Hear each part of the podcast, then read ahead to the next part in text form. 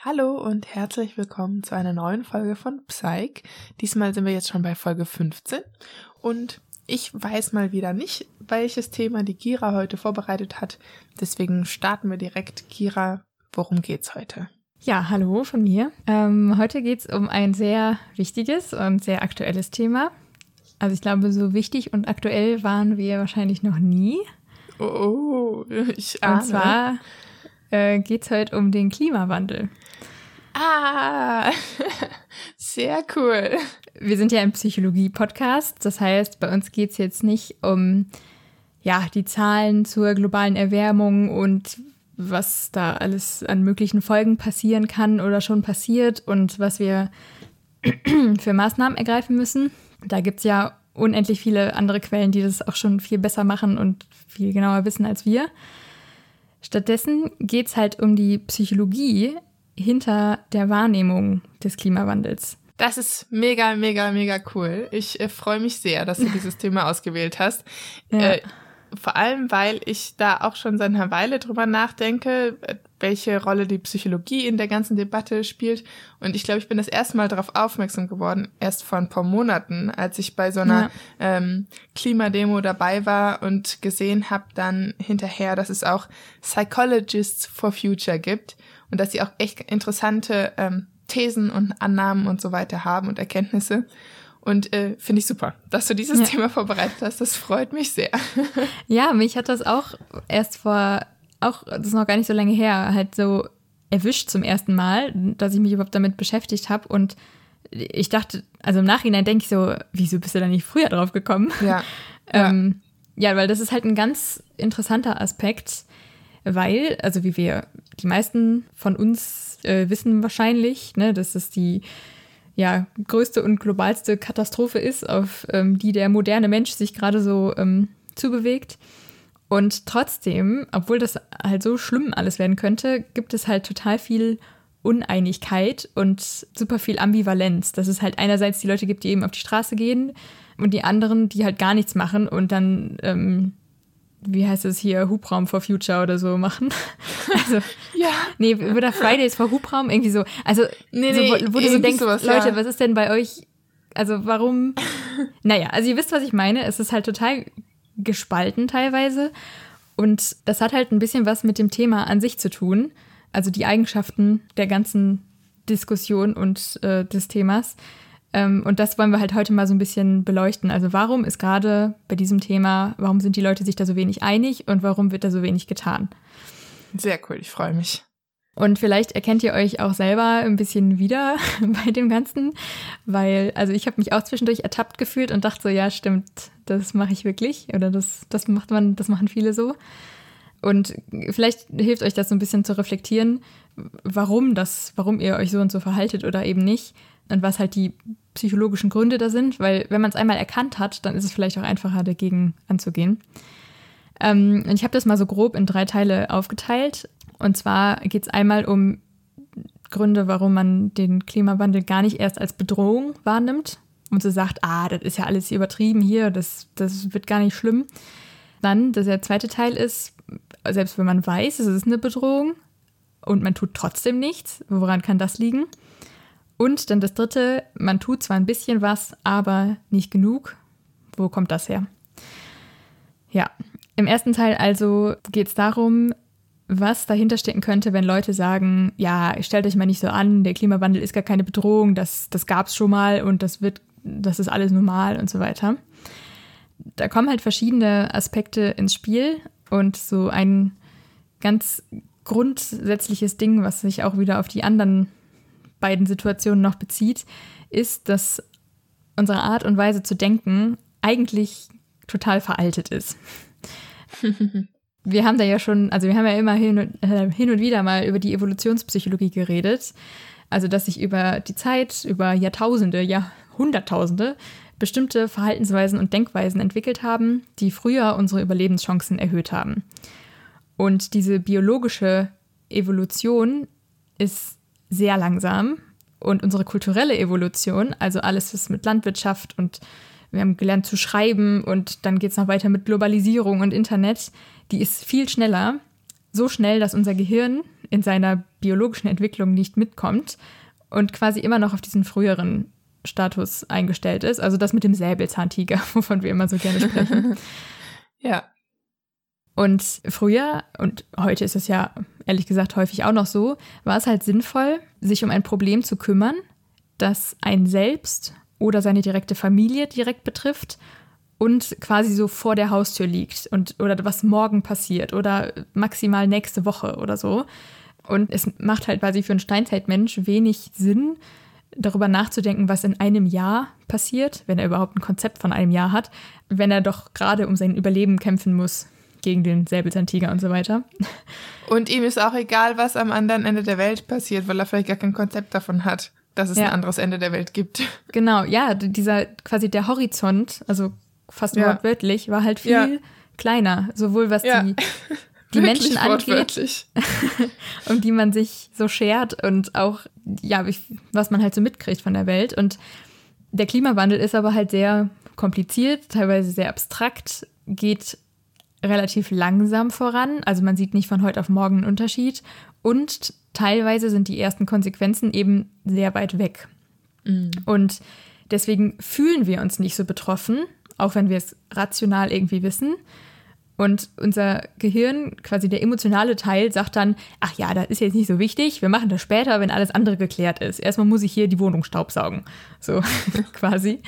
ähm, und vor allen Dingen, wenn es dann darum geht, äh, um etwas, was erst in die nächste Generation, also so in 50 Jahren oder so, richtig schlimm wird, das versteht unser Gehirn einfach nicht, dass das auch ein Problem sein kann. Und mhm. wir sind einfach nicht darauf ausgerichtet, uns mit so Problemen zu beschäftigen. Weißt du, was ich mich an der Stelle frage? Ob das irgendwas mit diesen unseren Reifungsprozessen des Gehirns zu tun hat, weil ich mich jetzt gerade daran erinnere, dass ich mich mir so als, als Jugendliche habe ich mir alle möglichen Fragen so zum Universum und Sinn des Lebens und so weiter gestellt. Man mhm. weiß aber ja auch, bei, äh, bei Kindern, Jugendlichen ist das Gehirn noch nicht ganz ausgereift und so weiter oder es ist noch nicht ganz erwachsen sozusagen. Mhm. Und jetzt ist es ja ähnlich, dass hauptsächlich Kinder und Jugendliche irgendwie auf die Straße gehen und sagen, hey, das ist voll das Problem und viele Erwachsene scheinen es nicht so zu mhm. verstehen oder nicht als nicht so relevant anzusehen. Und ich frage mich gerade, ob da die Reifungsprozesse unseres Gehirns irgendwas mit reinspielen, irgendwie mit reinspielen, dass wir im Kopf ein bisschen mehr sind wie der Steinzeitmensch. aber das ist nur so eine Frage, du brauchst jetzt auch keine Antwort darauf haben, ja. aber es kam mir gerade so in den Kopf. Weil ich auch noch weiß, dass ich als Jugendliche mir auch alle möglichen Gedanken gemacht habe über die Welt und wie furchtbar alles ist und Kriege und so weiter. Ja. Hm. Ja. Als Gedanke an der Seite. Ja. Naja, auf jeden Fall dieses ganze ähm, weit weg sein dieses Problems, das kann sich auch noch mit einem anderen Konzept beschreiben lassen der Psychologie, und zwar die psychologische Distanz. Mhm. Das ist so ein Konstrukt, bei dem es darum geht, als wie weit weg wir etwas empfinden. Und das muss nicht nur räumlich sein, sondern es geht eher darum, wie relevant wir es für mhm. uns betrachten. Ja. Und dann gibt es verschiedene Dimensionen dabei. Einmal räumlich, also was in meinem Dorf passiert, das interessiert mich mehr als was in irgendeinem Dorf in Spanien passiert. Dann ähm, zeitlich, was morgen passiert, ist relevanter als das, was in einem Monat passiert, so normalerweise. Mhm. Dann sozial. Ereignisse, die meine Gruppe betreffen, sind für mich relevanter als Ereignisse, die es halt nicht betreffen. Da mhm. ähm, ist mir spontan eingefallen, ähm, dieses oder letztes Jahr die ganzen Änderungen mit dem Hochschulgesetz. Das, ja. das war in NRW so. Ähm, da war halt bei manchen Studierenden, die haben sich super dafür eingesetzt und ich habe so gemerkt, ich war selber so ein bisschen distanziert davon, weil ich halt fast fertig war mit meinem Studium. Ja. Das klingt jetzt ein bisschen egoistisch, aber es war einfach in ja, dem Fall, ich wusste, so. dass diese ganzen Sachen mich nicht mehr betreffen und deswegen war ich dann so, ja, ist jetzt nicht so super relevant für mich. Ja, das stimmt, aber mir ging es genauso. Mhm. Und dann die vierte Dimension ist die hypothetische, dass wenn etwas noch nicht, wenn nicht ganz sicher ist, dass es eintritt, dass wir es dann auch quasi als weiter weg wahrnehmen für mhm. uns. Und diese ganzen Dimensionen spielen halt zusammen und beeinflussen sich gegenseitig, ähm, auch natürlich beim Thema Klimawandel. Zum Beispiel ist es, also von meinem Wohnort, wo ich wohne, ist das nächste Meer, ich habe das heute nachgeguckt, das ist sehr traurig, 600 Kilometer entfernt in den Niederlanden. Mhm. Und also ich mag das Meer, deswegen finde ich es schade, aber worauf ich hinaus will, ist, ähm, dass, also wenn es 600 Kilometer entfernt ist in den Niederlanden, interessiert es mich, wenn da der Meeresspiegel steigt um so einen halben Meter, wenn die Polkappen schmelzen? Das kann mir doch egal sein. Ich bin doch völlig sicher da in meinem mhm. Landesinneren. Ähm, und ich habe auch keine niederländischen Verwandten übrigens. Also kann mir das auch egal sein, quasi. Es ist ein bisschen krass formuliert und ich, ich empfinde das nicht wirklich so. Aber ähm, so kann es halt sein. Und das ist eben, deswegen ist diese psychologische Distanz etwas sehr Subjektives, mhm. wo halt jeder einen anderen Maßstab hat und andere Prioritäten.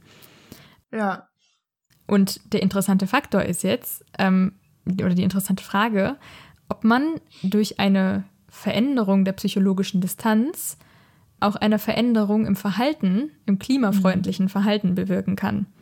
Das heißt, man muss es irgendwie den Leuten näher bringen, um dann zu gucken, ändert das was im Verhalten. Genau. Also ob jemand, der sich, für den der Klimawandel psychologisch näher ist, ob der dann auch mehr Fahrrad fährt, weniger mhm. fliegt, mehr auf die Fridays for Future Demos geht oder was auch immer. Mhm. Ja. Und da gibt es ein paar Studien zu, die sich das mal angeschaut haben. Zum Beispiel wurden den Teilnehmern in einer Studie äh, unterschiedliche Zeitangaben gegeben, äh, wann bestimmte Auswirkungen des Klimawandels spürbar sein werden. Mhm. Und dann wurden sie gefragt, inwiefern sie bereit sind, jetzt klimafreundlich zu handeln. Mhm. Und das Ergebnis war, dass, war ganz interessant, und zwar ähm, bei der einen Hälfte der Teilnehmer macht es einen Unterschied. Also mhm. je näher ähm, die Folgen angeblich sind, desto äh, eher waren sie bereit, was zu tun. Und bei den anderen macht es aber keinen Unterschied. Und hm. das kann man jetzt sowohl positiv als auch negativ sehen. Das könnte halt heißen, dass es Leute gibt, denen ist es auf jeden Fall gleich wichtig, egal wann das passiert, ob das in zehn Jahren oder in 100 Jahren passiert. Ähm, wir müssen uns trotzdem jetzt darum kümmern. Das wäre natürlich das Positive. Oder das andere, ja, ist mir eh egal. ob das jetzt, egal wann das ist, ich mache trotzdem nichts. Ja. Wobei man natürlich sagen muss, bei solchen Studien ist es ein bisschen schwierig, weil meistens werden die Leute ja einfach nur gefragt, was würdest du jetzt machen? Ja, und es ist ja nicht ja. das Gleiche. Ähm, ja. Es ist natürlich ein bisschen schwierig, jetzt einen Versuchsteilnehmer dann komplett zu verfolgen, die nächsten drei Jahre und zu gucken, wie klimafreundlich er sich verhält. Das wäre dann ähm, eine Längsschnittstudie. Ja. Wobei, manchmal machen die das ganz geschickt.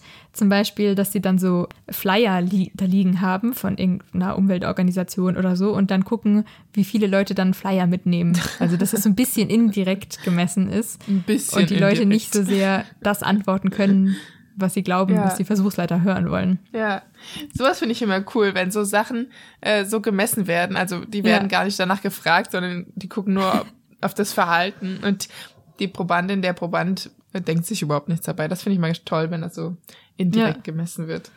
Ähm, und dann habe ich noch eine andere Studie. Da äh, wurden Probanden aus dem Bundesstaat New York getestet, also nicht die Stadt, sondern Bundesstaat. Und die haben Zeitungsartikel gelesen über die gesundheitlichen Auswirkungen des Klimawandels auf bestimmte Gruppen. Und mhm. zwar kamen diese Menschen, diese, also diese Gruppen, entweder selber auch aus dem Bundesstaat New York oder aus dem Bundesstaat Georgia oder aus Frankreich. Mhm. Ähm, das heißt, wir haben so, sowohl eine soziale ähm, als auch eine räumliche Distanz, die sich verändert, mhm. je nachdem, von wem ich lese. Und danach wurde die Meinung eben abgefragt zu verschiedenen Klimawandelmaßnahmen, ob die das eher gut finden oder eher nicht so gut. Und was würdest du jetzt vermuten? Was kommt raus? Ja, ich würde vermuten, dass ja, das, was quasi äh, in Frankreich ist, das ist auf jeden Fall sehr viel weiter weg und dann ist ja auch irgendwie die Kultur anders oder es ist, ne, mhm. sind irgendwie nicht die Landsleute, dass das ja eine größere psychologische Distanz ist, während das vielleicht dann in dem, in einem Nachbarstaat, wobei ich weiß nicht, ob die, nee, die grenzen wahrscheinlich nicht aneinander, ne? Auf jeden Fall etwas, was näher dran ist. Ja. Dass da ähm, eine geringere Distanz ist, weil die ja auch, Landsleute sind ja. und so weiter. Genau. Und es war tatsächlich so, dass je näher die Leute waren, von denen die gelesen haben, desto eher haben sie die Klimamaßnahmen äh, unterstützt und waren dafür, mhm. quasi um ihre Leute zu schützen, sozusagen, kann man mhm. ja sagen. Ne? Also, oh, die leiden darunter, ja, oh, dann machen wir besser mal schnell was. Mhm. Aber bei dem, was ich gerade gesagt habe, das hat nur, das hat nicht auf alle Teilnehmer zugetroffen, mhm sondern es kommt auf die politische Einstellung an. Ach, Und ja. zwar war das bei den Demokraten oder die, die eher demokratisch wählen würden oder sich so einordnen, da macht die Herkunft keinen Unterschied. Die waren, egal wie weit die Leute weg waren, waren sie dafür, dass man die Maßnahmen durchführt. Und bei den Republikanern, die haben den Support, also haben das eher unterstützt, die Maßnahmen, wenn ihnen die Menschen halt nahe waren. Also wenn die aus dem gleichen Bundesstaat kamen oder zumindest aus dem gleichen Land. Und das ist halt eine ganz wichtige Erkenntnis, weil wir lernen daraus, okay, psychologische Distanz zu verringern, das kann helfen, um Leute dafür zu motivieren, was gegen den Klimawandel zu tun. Aber das ist halt nicht bei jedem gleich. Man kann nicht jedem das gleiche Infoheft oder den gleichen Filmchen, ähm, das gleiche Filmchen zeigen und dann denken die danach, oh ja, jetzt möchte ich die Welt verändern, sondern man muss sich halt anschauen, wen hat man da vor sich, welche Aspekte sind dieser Person wichtig? Und wie kann man sie ansprechen. Das ist wirklich eine wichtige Erkenntnis, ja. Ja. Und äh, wenn ich dann sage, okay, wie kann man sie dann ansprechen, mit welchen Informationen kann man sie locken, das ist halt, ich finde, das ist nicht verwerflich, das ist kein Manipulieren oder Lügen, weil man überlegt ja, man erzählt ja nichts Falsches, sondern man erzählt halt das, was der Person am wichtigsten ist. Ja, und man schaut auch, wie muss ich die Information verpacken, damit das gut ankommt oder also damit Ja. es ankommt sozusagen, damit Ja. das ähm, relevant erscheint für die Person. Genau. Ja, zum Beispiel, ähm, also ich interessiere mich nicht so für Autos und ich habe auch gerade keins. Und man könnte mich niemals mit der Geschwindigkeit oder den PS eines Autos davon überzeugen, das zu kaufen. Ja. Womit man mich aber überzeugen könnte, wäre der Spritverbrauch, wenn der gering ist und das Auto sparsam ist, dann würde Ja. ich sagen, ach ja, das ist ja, das klingt ja gut. Ähm, Ja. Darum geht es quasi. Also den Faktor zu finden, wo jemand sagt, stimmt, ah, jetzt betrifft mich Mhm. der Klimawandel auch, jetzt möchte ich auch was dagegen tun. Ja. Genau. Das ist das Konzept der psychologischen Distanz. Und jetzt äh, fehlt mir die Überleitung. Habe ich vorher nicht drüber nachgedacht. Ähm, also wir sind immer noch an dem Punkt, wo Leute sagen, nee, nee, der Klimawandel, das ist überhaupt gar kein Problem. Und was ein weiterer wichtiger Faktor ist, warum Leute das tun, ist kognitive Dissonanz. Und das tritt auch immer mal wieder allgemein in der Psychologie auf. Und ihr wisst, was wir mit solchen Begriffen machen, die so allgemein sind. Wir lassen sie vom Definieren. anderen erklären. Ganz genau. Also. Ja, also ich habe vorher den Begriff kognitive Dissonanz von Kira genannt bekommen und ich sollte nachgucken oder ich sollte aufschreiben, was das bedeutet. Und da habe ich mich sehr gefreut, als ich diese Nachricht von Kira bekommen habe, weil kognitive Dissonanz ist eins meiner absoluten Lieblingskonzepte in der Psychologie. Ich finde kognitive Dissonanz großartig. Nicht, dass es sie gibt, sondern eher die Theorie dahinter, weil man sie so oft im Alltag selber merkt und anwenden kann. Also erstmal kognitiv bedeutet, das betrifft unsere mentalen Prozesse, äh, das Denken, die Erkenntnisse. Und Dissonanz kennt man auch äh, aus der Musik. Das ist ein Zusammenklang von Tönen, der nicht harmonisch ist oder der kein Wohlklang ist. Wenn wir das jetzt zusammensetzen, kognitive Dissonanz, das sind also Gedanken, mentale Prozesse, die irgendwie nicht zusammenpassen. Da ist eine Disharmonie im Kopf, eine Unstimmigkeit, eine Uneinigkeit. Und in der Theorie der kognitiven Dissonanz geht es darum, wie wir Informationen nach einer Entscheidung verarbeiten. Der Kern der Theorie ist die Annahme, dass so ein unangenehmer Zustand in unserem Kopf entsteht, wenn wir wieder sich widersprechende Gedanken haben oder wenn unsere Gedanken nicht zu dem passen, wie wir uns verhalten. Ich gebe jetzt mal ein Beispiel. Also ich will zum Beispiel spontan mit meinen besten Freunden in den Urlaub fahren und hatte mir aber eigentlich die Tage frei gehalten, um was anderes zu machen, was mir auch sehr wichtig ist. Da kann jetzt jeder überlegen, was das wäre. Für den einen ist es die Oma zu besuchen oder für die Abschlussprüfung zu lernen oder umzuziehen.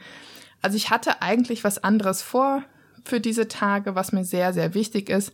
Aber mit meinen besten Freunden spontan in Urlaub zu fahren, klingt auch nach einer super Sache. So, beide Wünsche sind ungefähr gleich groß und ich muss mich schweren Herzens für eine der beiden Optionen entscheiden. Dabei ist jetzt erstmal auch egal, für welche ich mich entscheide. Ne? Also kognitive Dissonanz würde so oder so auftreten. Wir sagen jetzt einfach mal, ich entscheide mich dafür, nicht in den Urlaub zu fahren, sondern zu Hause zu bleiben und zum Beispiel die Oma zu besuchen, weil das mein Plan war. Beide Wünsche waren mir so wichtig, dass es jetzt nach dieser Entscheidung in mir für Spannung sorgt. Also, und diese Spannung geht auch nach der Entscheidung nicht direkt weg, weil eigentlich wollte ich schon auch sehr, sehr gerne in Urlaub fahren. Und die Theorie der kognitiven Dissonanz besagt jetzt, dass wir nach so einer Entscheidung bevorzugt Informationen auswählen, die die getroffene Entscheidung als richtig erscheinen lassen und Informationen, die die getroffene Entscheidung als falsch erscheinen lassen, die werten wir unbewusst ab oder wehren diese Informationen ganz ab und ähm, ja, beachten sie nicht. In unserem Beispiel wäre das jetzt so, ich entscheide mich zu Hause zu bleiben, die Oma zu besuchen und mit der Zeit sammle ich Informationen in meinem Kopf, weshalb das eine gute Entscheidung war. Also ähm, ich sehe mich zum Beispiel bestätigt, wenn meine Oma mir schreibt, dass sie sich schon riesig freut und sie hat schon einen Ausflug geplant und einen Kuchen gebacken. Oder ich ignoriere es. Auf der anderen Seite, wenn die Freunde schreiben, dass sie es super schade finden, dass ich nicht mit kann. Oder ich denke auch darüber nach, dass es mit den Freunden ja irgendwie auch anstrengend geworden wäre, weil ich kaum Schlaf bekommen hätte und so weiter. Also ich suche quasi Argumente oder nicht ich suche nach Argumenten, aber wenn ich Gedanken kriege oder Informationen kriege, dann ähm, wähle ich absichtlich die aus, die für meine Entscheidung sprechen und werte die auf und die, die gegen meine Entscheidung sprechen, die werte ich ab oder ignoriere sie. Und ich finde, dieses Konzept der kognitiven Dissonanz, das passiert also das läuft einem ständig über den Weg im Alltag. Es passiert ständig, dass wir Entscheidungen treffen. Wir müssen uns zwischen zwei Dingen entscheiden und im Nachhinein sagen wir dann, ach ja, ist schon besser so, das andere wäre ja eh so und so gewesen und ach nee, das will ich nicht und ist, ich habe ja. schon die richtige Entscheidung getroffen. Obwohl die andere Entscheidung, also wenn ich mich für das andere entschieden hätte, wäre bestimmt nicht schlechter gewesen. Aber im Nachhinein müssen wir das umwerten, umbewerten ja. sozusagen damit die Dissonanz reguliert wird, die Dissonanz verschwindet. Ja. Und ja, eines meiner absoluten Lieblingskonzepte, weil es weil man es dauernd sieht, wirklich dauernd. Ja. Achtet da mal im Alltag drauf, es ist ständig da. ich, ich bin auch, also ich persönlich bin ganz froh, dass das existiert. Ja. Und weil ich das halt selber immer merke, wenn ich eine Entscheidung getroffen habe oder so, dass ich halt danach immer denke, oh ja, ich habe die richtige Entscheidung getroffen aus den und den Gründen. Und das ist halt mhm. was ganz Schönes, dass man nicht ständig so drüber nachgrübelt, ah, was hätte denn sein können und so. Also es ist ja. ein, eigentlich ein ganz ja. gesundes, ähm, ja, was gesundes, was da abläuft. Ja. Außer, wenn man das jetzt in Bezug auf unsere, unser Thema Klimawandel äh, bezieht, da könnte man jetzt, also das Beispiel, was ich mir jetzt da überlegt habe, ist, ja, wir haben jetzt jemanden, der arbeitet bei einem klimaunfreundlichem Unternehmen. Zum Beispiel ein Kohlekraftwerk oder eine Fluggesellschaft oder irgendein anderes Unternehmen, denen es völlig egal ist, was es für einen ähm, ja, Fußabdruck in der Umwelt hinterlässt, ja. bildlich gesprochen. Ähm, und diese Person kriegt natürlich so langsam mit, dass das nicht alles so toll ist, was das Unternehmen halt für die Umwelt macht. Und eigentlich hat diese Person auch Werte und eigentlich ist, also für die Umwelt und eigentlich ist ihr die Umwelt wichtig und was gegen den Klimawandel zu tun. Und jetzt entsteht die Dissonanz natürlich dadurch, dass die Person einerseits ihre eigenen Werte hat und andererseits aber natürlich da den Job hat, sich da verpflichtet mhm. fühlt, da sein Geld verdient. Mhm. Und jetzt wäre eben die Frage, gut, was macht die Person jetzt? Für welche Seite entscheidet sie sich? Und das Problem dabei, in diesem konkreten Fall, wenn das, was wir im Kopf haben, dem widerspricht, wo wir gerade schon sind, mhm. ist, dass es meistens darauf hinausläuft, dass wir uns dafür entscheiden, in der Situation zu bleiben, mhm. weil das veränderte Verhalten viel anstrengender ist, als mhm. die Meinung im Kopf zu ändern. Ja. Wenn die Person, wenn die jetzt zu ihrem Chef gehen würde, vielleicht da schon zehn Jahre arbeitet und dann sagt, ja, ich kündige jetzt. Und der Chef so, hä, warum? Dann muss man das irgendwie begründen. Wie will man das erklären? Dann muss man sich einen mhm. neuen Job suchen. Oder wie soll man die Miete bezahlen bis zum, ähm, ja. bis man den neuen Job hat und so weiter. Und das ja. alles, was da, dieser Rattenschwanz, der da mit ankommt, ähm, mit dieser Verhaltensänderung, der ist einfach mhm. viel anstrengender, als einfach sich zu denken, ja, also es gibt ja noch viel schlimmere Unternehmen und mhm. so krass ist der Beitrag, den die Kohle jetzt da macht, so ja auch nicht beim Klimawandel, da gibt es ja noch viel schlimmere. Also so, mhm. dass man sich halt solche Gedanken macht und dann rechtfertigt, ähm, solange mhm. bis diese Dissonanz eben befriedigt ist und sagt, okay, ich bin jetzt wieder harmonisch in meinem Kopf. Genau. Also, falls es euch in irgendeiner Situation so geht, ist das also völlig normal. Aber es ist halt ein bisschen fies, weil in dem Fall wir ja. uns dann dagegen entscheiden, das Richtige zu tun. Ja. Und also es geht, es geht wahrscheinlich allen so. Dann ja. müsst ihr euch jetzt nicht ja. persönlich irgendwie ähm, ertappt fühlen. Ja. Ich fühle mich da persönlich direkt ganz angesprochen, äh, weil obwohl ich diese Konzepte kenne und ich ganz genau weiß, was in meinem Kopf abgeht, bei mir ist das ganz genauso. Ich ja. äh, bin, äh, ja, ich setze mich ein ne, gegen Klimawandel. Ich gehe zu den Klimademos hin und ich mache wer weiß was und äh, ernähre mich vegetarisch und fliege weniger und so weiter. Aber ich muss jeden Tag mit dem Auto zur Arbeit fahren und habe da auch wirklich nicht oder nicht wirklich eine Alternative und fühle mich dabei total schlecht. Aber ich würde halt mhm. jetzt nicht deswegen sagen, ja, ich komme nicht mehr zur Arbeit. Ne? Also das ja. ist ja auch keine Option. Und ähm, es ist jeden Tag, jeden Morgen, wenn ich ins Auto steige, ist da eine große kognitive Dissonanz in meinem Kopf. Ja. Ja. Aber ich habe auch noch keine richtige Lösung gefunden. Ne? Und ja. dann verharre ich jetzt erstmal in der Situation. oh je, du Arm. Und schaue, was sich ergibt. Nein, stimmt auch nicht ganz. Also wir haben ab und an haben wir Fahrgemeinschaften und so und dann spart man ja schon mal ein bisschen was. Aber ja, kenne ich Gut. selber. das war eine ganz nette Überleitung. Wir kommen nämlich jetzt zu dem ähm, nächsten Teil, nämlich wenn wir uns dem Klimawandel bewusst sind und mhm. trotzdem nichts dagegen oh. unternehmen. Das will ich dir jetzt nicht unterstellen. Du hast ja jetzt nee, gerade schon Beispiele ich genannt. Tue nicht, aber das war eben, man weiß, dass es ein Problem ist und trotzdem ja. ändert man nichts. Ja, ähm, ja. Also jetzt mal extrem gesprochen. So Leute gibt es ja. ja. Und ähm, jetzt will ich halt so ein bisschen darauf eingehen, woran das liegen kann. Dass selbst wenn man das eigentlich weiß, man das mhm. trotzdem irgendwie unterdrückt und mh, hm, nicht so wirklich sein Leben ändern möchte. Mhm. Was da halt einmal ganz wichtig ist, ist sozialer Vergleich und soziale Normen. Mhm. Ähm, weil uns Menschen ist es super wichtig, Teil einer Gruppe zu sein. Und selbst wenn man vielleicht eher jetzt ein Einzelgänger ist und nicht 100.000 Freunde auf der Welt verstreut hat und nicht jeden Abend immer mit äh, Leuten zusammen abhängt, sondern vielleicht es auch mal gerne ruhig hat, ist man trotzdem immer froh, wenn man Teil einer Gruppe ist. Ob das jetzt die mhm. Familie mhm. ist oder die Nachbarschaft oder auf der Arbeit oder man hat so vom Sport seine Leute. Und wir vergleichen uns andauernd mit den Leuten innerhalb unserer Gruppe und auch außerhalb der Gruppe. Und indirekt finden wir so heraus, was das richtige Verhalten ist, also wie man Sachen so macht und was man so zu denken hat.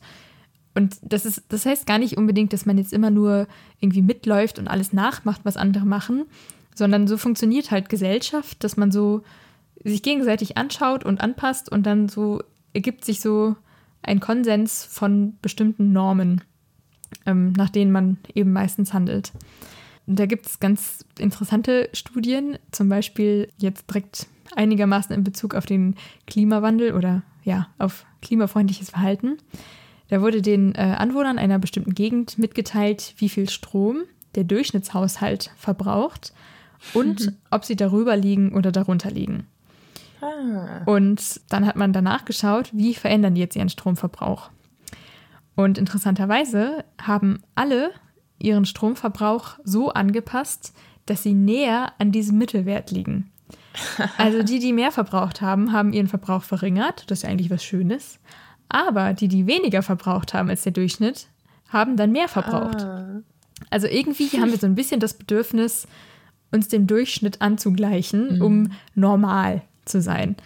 Ja, das ist eh sowas total Interessantes, wie gerne Menschen normal sein möchten. Ja. Also die meisten, nicht alle, aber viele möchten gerne normal sein. Und das ist total spannend. Wo, woher ja. kommt diese Idee? Ja. Ja, und es kann natürlich auch dann nach hinten losgehen, wenn man irgendwie Leute darüber informiert, wie viel Fleisch isst denn der Deutsche im Durchschnitt oh. im Jahr oder am Tag.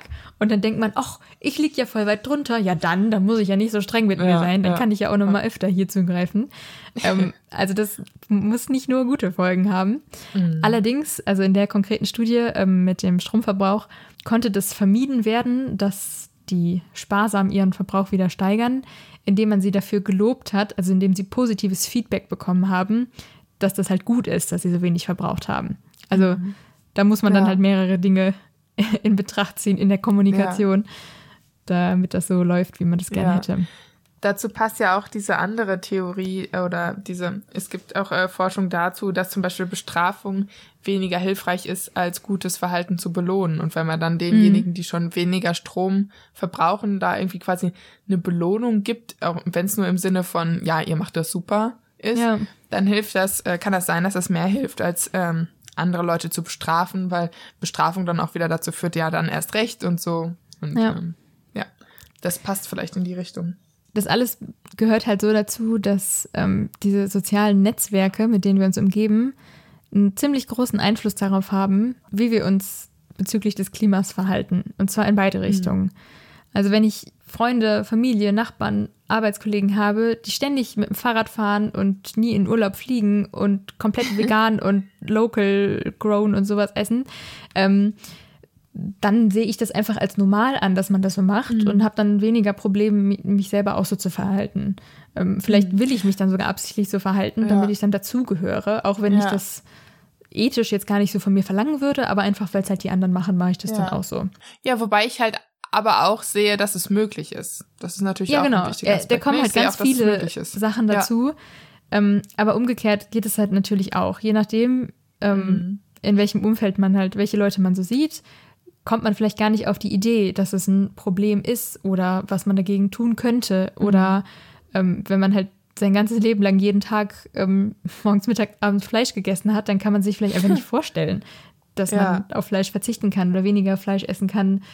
Und da, das erklärt auch so ein bisschen, wie dieses, ja, wie so Klimawandelleugner tatsächlich entstehen, die dann auch so richtig Randale machen und sagen, was ist denn das für ein Quatsch alles und ähm, mhm. Ja, weil die eben auch in ihrem Netzwerk sind, dass sie dann eben auch bestätigt in ihrem mhm. Verhalten. Ja, ja.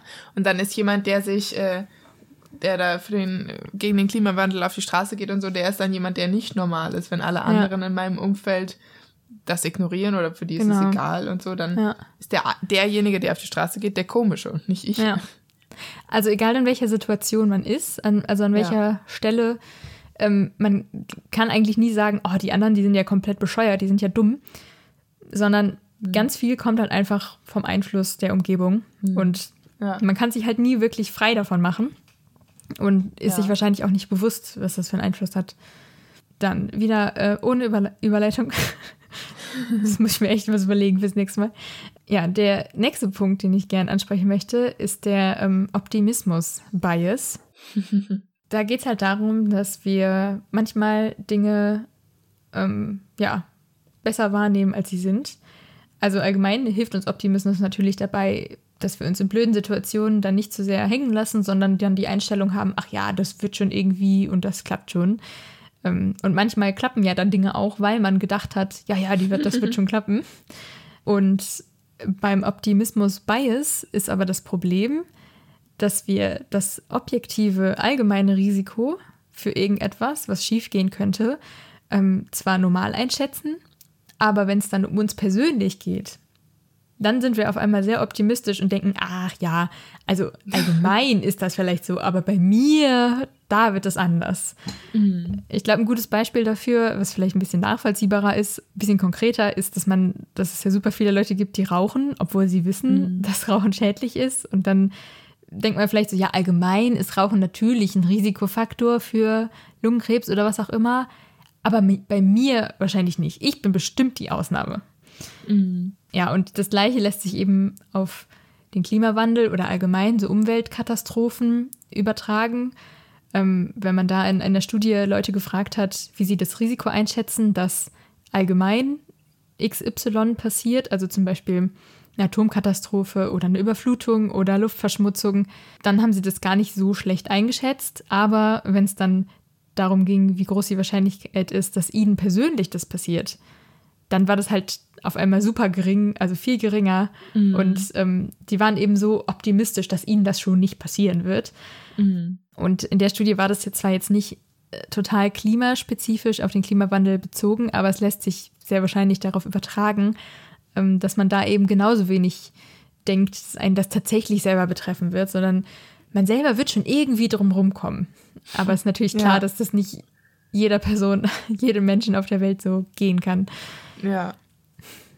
Und wir sind ja jetzt immer noch dabei, warum Menschen nicht handeln, obwohl sie wissen, dass der Klimawandel irgendwie passieren wird.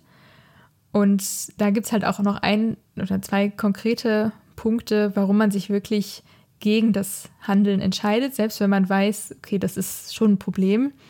Und da geht es jetzt auch ähm, wieder um zwei relativ allgemeine Konstrukte der Psychologie, und zwar die Kontrollüberzeugung und die Selbstwirksamkeit. Und das, ich finde, das sind so voll abstrakte, kantige Begriffe, wo man irgendwie überhaupt kein Bild jetzt direkt hm. vom Auge hat. Und deswegen, ja. ähm, liebe Jelena, kannst du das uns erstmal einmal nochmal ordentlich erklären? Und dann ähm, suche ich den Bezug zum Klimawandel. ja, also äh, das sind Konzepte aus der Motivationspsychologie unter anderem, werden aber auch in anderen Teilbereichen verwendet. Und zunächst mal zur Kontrollüberzeugung. Da steckt es auch schon im Wort drin. Das ist die Überzeugung darüber oder dazu, wie sehr ich die Kontrolle über eine Situation habe, beziehungsweise wie groß man den eigenen Einfluss einschätzt, den man auf das Erreichen eines Ziels hat oder auch die Handlungsmöglichkeiten, die ich habe. Und ich kann da verschiedene Quellen haben für, diese Überzeugung. Also entweder ist das internal, das heißt in mir drin, zum Beispiel mein eigenes Verhalten. Ne? Ich kann so handeln, dass ich das Ziel erreiche und ähm, ja, alles, was ich brauche, um das Ziel zu erreichen, das steckt in mir drin.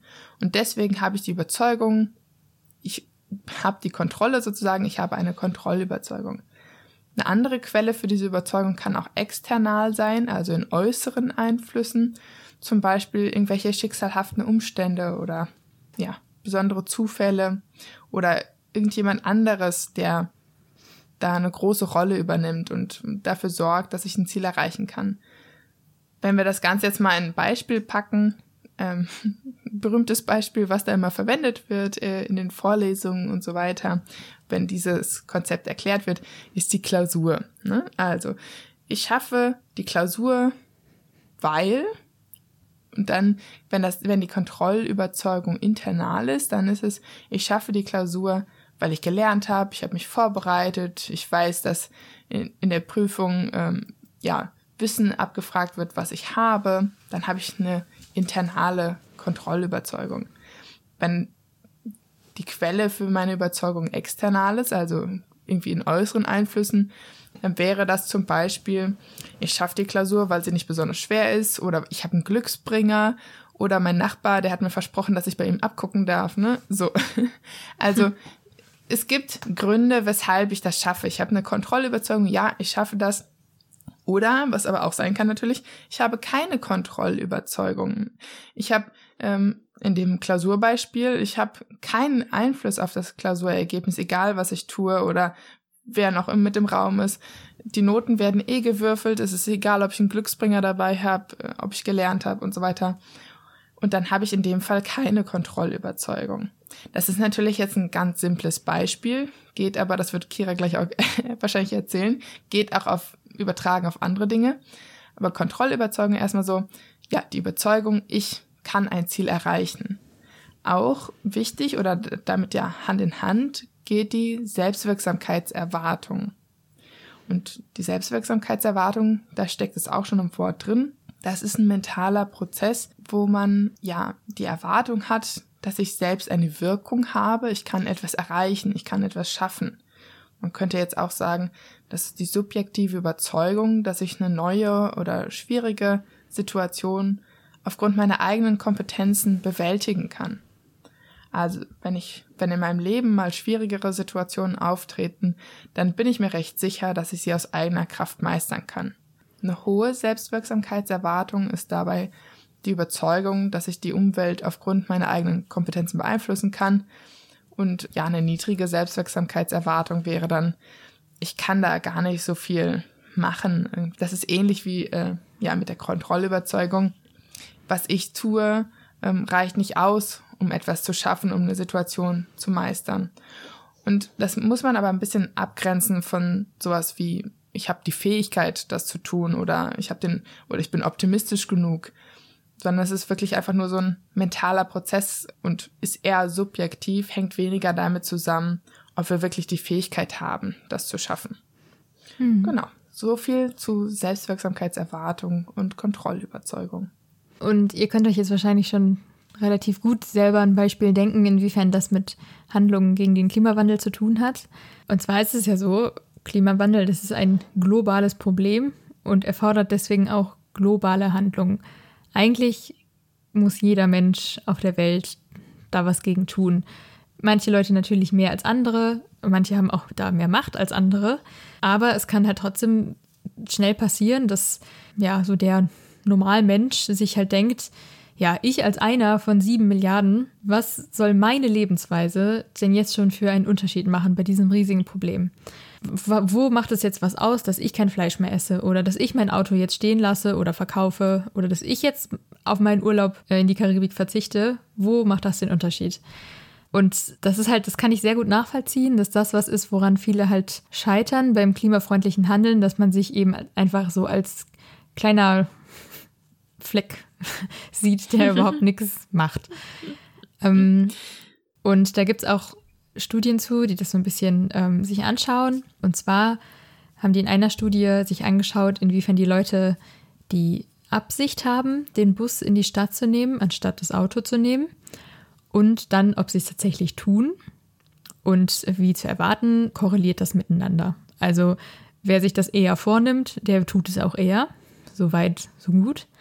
Allerdings macht die Kontrollüberzeugung da eben auch noch einen Unterschied. Wenn man die als hoch wahrnimmt, dann ist die Korrelation auch höher. Also dann wird der, ja, wird der Zusammenhang noch stärker. Und wenn die Kontrollüberzeugung niedrig ist, dann hängt das nicht so stark zusammen, ob ich tatsächlich meine Intention auch umsetze oder nicht. Also, um das noch ein bisschen anders zu sagen, meine Kontrollüberzeugung bestimmt, ob das, was ich mir vornehme und für richtig halte im Kopf, ob ich das tatsächlich auch durchführe. Und das macht natürlich beim Klima eben einen großen Unterschied. Also kann ja sein, dass ich gute Ideen habe und alles Mögliche schon gehört hat, wie man sich verhalten soll, aber dann eben aufgrund meiner Kontrollüberzeugung immer sage, nee, das mache ich jetzt nicht, das bringt nichts. Und die Leute, die das jetzt betrifft, die möchte ich jetzt mal ganz persönlich ansprechen.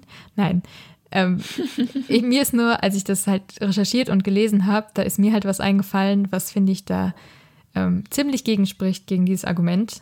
Also wenn euch das fertig macht, dann sage ich euch, dass eine Person sehr wohl einen sehr großen Unterschied machen kann. Und man kann das aber vorher nicht wissen, wenn man es nicht einfach anfängt. Und das Beispiel, was ich da im Kopf hatte, ist Greta Thunberg.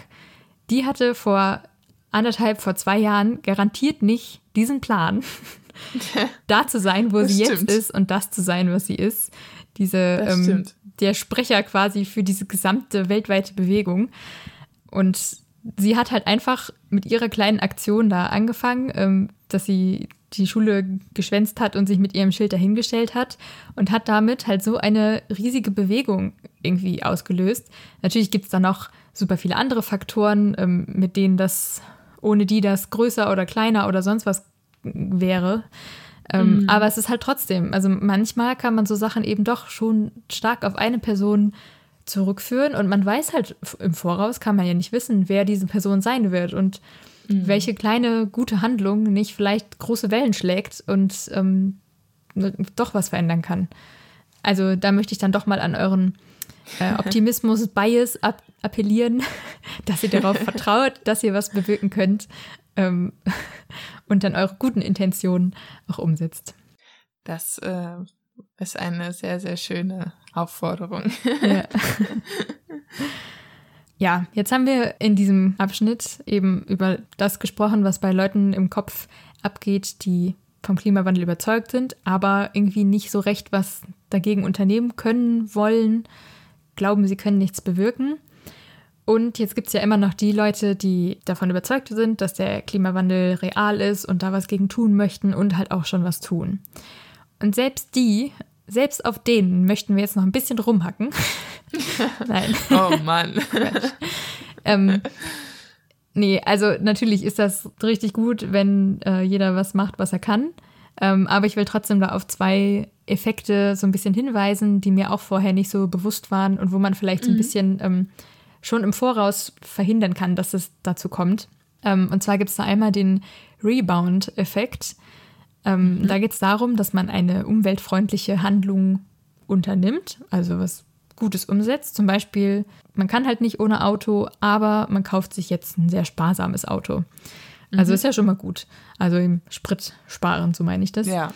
ja. Und beim Rebound-Effekt ist es dann aber so, dass nachfolgende Handlungen diesen positiven Effekt wieder zunichte machen. Ah, Im ja. Autobeispiel könnte das dann zum Beispiel sein, dass man denkt, ach, ey, das ist so sparsam, das verbraucht ja nichts. Dann kann ich ja jetzt überall mit dem Auto hinfahren und ich bezahle genauso viel wie vorher. Und ja. man verpestet aber die Umwelt viel mehr und ja, also ja. das, dann ist natürlich die eigentlich gute Intention ein bisschen zunichte gemacht. Und das kann es halt auch noch in, mit anderen Beispielen geben. Und was anderes äh, ist noch die Low-Cost Hypothese oder Hypothesis. Da geht es darum, dass auch wenn wir gute Absichten haben, wir nicht immer das Beste dann tatsächlich machen, mhm. was auch für die Umwelt am besten wäre. Und zwar geht es bei dieser Hypothese eben genauer darum, dass unsere guten Absichten einen stärkeren Einfluss haben in Situationen, in denen uns dieses richtige Verhalten wenig kostet. ja. Ich zum Beispiel esse nicht so gerne Fleisch oder habe da, also es ist für mich jetzt nichts, nicht super wichtig und deswegen habe ich kein Problem damit, das umweltfreundliche Verhalten zu tun und auf Fleisch zu verzichten. Also da ja. kommt das eben voll zum Tragen, dass ich umweltfreundlich leben möchte. Und ähm, das passt ja dann gut. anderen Aspekt, dass ich jetzt, äh, dass man was anderes umweltfreundliches wäre jetzt alles nur noch total unverpackt zu kaufen. Also im Unverpacktladen mhm. zu fahren oder auf den Markt oder was weiß ich, selbst anzubauen, zum Bauern zu fahren, was auch immer. Und das ist mir aber viel zu aufwendig. Mhm. Und deswegen schiebe ich da mein, mein, meine Absicht, mich umweltfreundlich zu verhalten, erstmal nach hinten und sage dann, ja, ähm, nee. Ja. Genau. Ja. Ja. Was ich dabei aber auch interessant finde oder was ich wichtig finde, ist, es ist gar nicht so einfach, Verhaltensweisen, die man schon ewig hat, zu verändern. Und ja. häufig nehmen Leute sich ja auch vor, Dinge von heute auf morgen zu ändern. Ne? Das beste ja. Beispiel sind Neujahrsvorsätze. Ab morgen tue ich dies, ab morgen tue ich jenes. Ja. Und häufig schafft man das nicht. Und dann ist man frustriert und so weiter und dann versucht man es gar nicht mehr. Und ich habe da, oder das nicht nur ich, auch andere Menschen, sehr viele Menschen haben da die Erfahrung gemacht, dass man so Verhaltensweisen langsam verändern muss. Ne? Ja. Zum Beispiel, ich ernähre mich mittlerweile auch vegetarisch, aber das war auch ein Prozess, der ein Jahr gedauert hat ungefähr. Und das war einfach nur, weil ich von zu Hause ausgezogen war und äh, nicht mehr die großen Mengen kaufen wollte, aber im Restaurant habe ich es noch gegessen und mit der Zeit immer weniger. Und dann irgendwann habe ich gedacht, so, okay, jetzt stört es mich so wenig, jetzt kann ich auch komplett drauf verzichten. Mhm. Aber das hat ein Jahr gedauert und das Klar, manche Menschen schaffen so Sachen von heute auf morgen, aber man muss sich da auch einfach die Zeit geben. Und ja, manche Dinge kann, man halt nicht von heute auf morgen ändern. Aber wenn man die Motivation hat und sich da Teilziele setzt und ne, einen Schritt nach ja. dem anderen und so, dann kann man es trotzdem schaffen. Ja, und zum Beispiel auch mit Leuten umgibt, eben, äh, die ähnliches Verhalten haben, dass man ja. sich da gegenseitig bestärken kann. Das hatten wir ja gerade mit ja. den sozialen Netzwerken ja. und so. Ja. Also das ist weit so mein letzter Punkt, den ich so sagen wollte, von mhm. diesen ähm, Effekten und Einflüssen und Konzepten und so. Und jetzt so am Ende habe ich so das Gefühl, dass es eigentlich die ganze Zeit darum geht, dass wir gegen uns selbst anarbeiten müssen. Ja, wirklich. also wirklich. als hätten wir halt so ein Männchen im Kopf, was die ganze Zeit uns eben zurück in die Faulheit und Bequemlichkeit drängen möchte und ähm, dass wir eben um unseren Planeten zu retten, dagegen ja. arbeiten müssen. Man muss so ein bisschen den inneren Schweinehund quasi überwinden, wobei, ja. oder einfach auch die, die Denkmechanismen des eigenen Gehirns austricksen. Ja. Und das gibt es auch noch in ganz vielen anderen Bereichen. Aber ich finde, der erste Schritt ist da erstmal wirklich zu wissen, was geht in meinem Kopf vor. Ja. Und dafür hast du ja jetzt genau. schon mal eine gute Grundlage geschaffen. Ja. ja, wir haben darüber gesprochen, wie unsere soziale Umgebung, unsere Werte, Ideologien, politischen Überzeugungen, unser Selbstbild in Bezug auf das Weltgeschehen, unser uns selbst verarschen und so weiter, wie all das uns halt beeinflusst in Bezug darauf, was wir über den Klimawandel denken und auch wie wir dann ähm, bezüglich handeln. Mhm. Genau, und wie du sagst, es ist, glaube ich, gut, wenn man das halt einmal so weiß und dann kann man sich halt selber dabei erwischen, wenn man wieder in ja. so eine Falle tappt. Und ja. ich finde, es bietet, es gibt auch so ein bisschen Verständnis gegenüber Leuten, die vielleicht noch nicht so weit sind wie man selber auf diesem Weg, umweltfreundlicher zu leben, weil es eben nicht für alle gleich einfach ist und weil jeder da so ja. seine eigenen äh, Gedanken im Kopf hat, die man halt erstmal langsam umstellen ja. muss. Ja, und auch einfach da die Erkenntnis, dass man dann diesen Menschen mit, genau, Verständnis auch irgendwo begegnen muss, weil man weiß, ja. wir haben diese, diese Denkmechanismen, die wir überwinden müssen oder gegen die wir ankämpfen müssen. Ja, ich habe jetzt natürlich relativ wenig dazu gesagt, ähm, was man konkret dann dagegen tun kann, also quasi um sich selber dann zu überlisten. Aber was ja auf jeden Fall, was halt sinnvoll ist, ist andere darüber zu informieren, wie das so mhm. ähm, funktioniert. Und ähm, ihr könnt dazu auch gerne diese Folge teilen mit anderen Leuten, wo ihr denkt, oh, das könnte die auch interessieren. Und dann allgemein hilft es halt, sich zu überlegen, wenn jemand dagegen ist, was gegen den Klimawandel zu tun, äh, sich zu überlegen, hm, wo könnte das dann herkommen? Welcher der Punkte, mhm. woran könnte es denn scheitern und wie kann ich ihm das vielleicht schmackhafter machen? Zum Beispiel ähm, mhm. muss ich da die psychologische Distanz verringern, indem ich erzähle, wie das die eigenen Kinder beeinträchtigen kann oder so. Und dafür ist dann halt eben auch eine enge Zusammenarbeit von Experten notwendig, weil natürlich einmal so die, die Klimaforscher, die Naturwissenschaftler, die Ahnung haben, was wann passiert, dann eben die Psychologen, die wissen, okay, wie müssen wir das jetzt formulieren und wie müssen wir das an wen weiterleiten, damit es ankommt und dann eben die Regierung oder verschiedene Organisationen, die halt die, ähm, die Reichweite haben, um dann diese Informationen ja. tatsächlich zu verbreiten. Und ja. eigentlich muss das so ein, so ein Netzwerk von diesen ja. Leuten werden, damit es dann tatsächlich die richtige Message auf die richtige Art und Weise an die richtigen Leute kommt. Ja, Kira, sehen wir da irgendwo eine Mission für uns? ja, ich, also allein, dass wir diese Folge gemacht haben, ist ja schon mal ein, ein, ein Schritt. erster Schritt. Ein erster ja. Schritt. Ja. Genau. Ja. Was ich noch interessant fand, ist jetzt die ganzen Studien, von denen ich gesprochen habe, so ähm, in der letzten Stunde, äh, die waren halt alle so ungefähr von 2000 bis 2015. Ich habe aber, also ich persönlich habe das Gefühl, dass das Thema Klimawandel eben so in den letzten, im letzten Jahr, in den letzten anderthalb Jahren nochmal so richtig Tempo bekommen hat. Ja. Und dass das jetzt so groß ist wie noch nie. Und deswegen finde ich es voll interessant, ob in ein paar Jahren, also wenn dann die oh, Studien, ja. die jetzt gerade durchgeführt werden, veröffentlicht ja. sind, ähm, was sich dann da vielleicht ändert und ob man ja. inzwischen dann eine Veränderung in der Bevölkerung merkt. Ähm, ja. ja. Also wenn es uns in ein paar Jahren dann noch gibt, ähm, also den Podcast, die, die, Welt wird wahrscheinlich nur noch existieren, so schnell geht das ja nicht. Und wir beide auch. Dann äh, machen wir vielleicht nochmal ein Update, ähm, ja. was da Neues zu gibt. Ja. Ich bin auch sehr gespannt, was da jetzt noch so kommt äh, aus der Forschung, gerade der psychologischen Forschung. Ja. ja. Also es bleibt spannend. ja. Ja, dann kommen wir schon wieder zum Ende einer mhm. Folge. Meine Güte, das geht immer so mhm. schnell. Und wie Kira gesagt hat, teilt unsere Folge gerne mit wem auch immer das interessieren könnte. Und folgt uns auf Instagram unter psych.psy.jk und schreibt uns gerne da auch Nachrichten und Kommentare, äh, Ideen, Tipps, Anregungen, Vorschläge für weitere Themen. Ist immer gerne gesehen. Wir möchten ja auch mit euch in die Interaktion treten. Mhm. Und die Quellen für all das, was Kira und ich euch erzählt haben, findet ihr wie immer in der Beschreibung von dem Podcast. Und Vielen Dank fürs Zuhören. Ja, danke. Und auf Wiedersehen. Stay psyched und tschüss. Tschüss.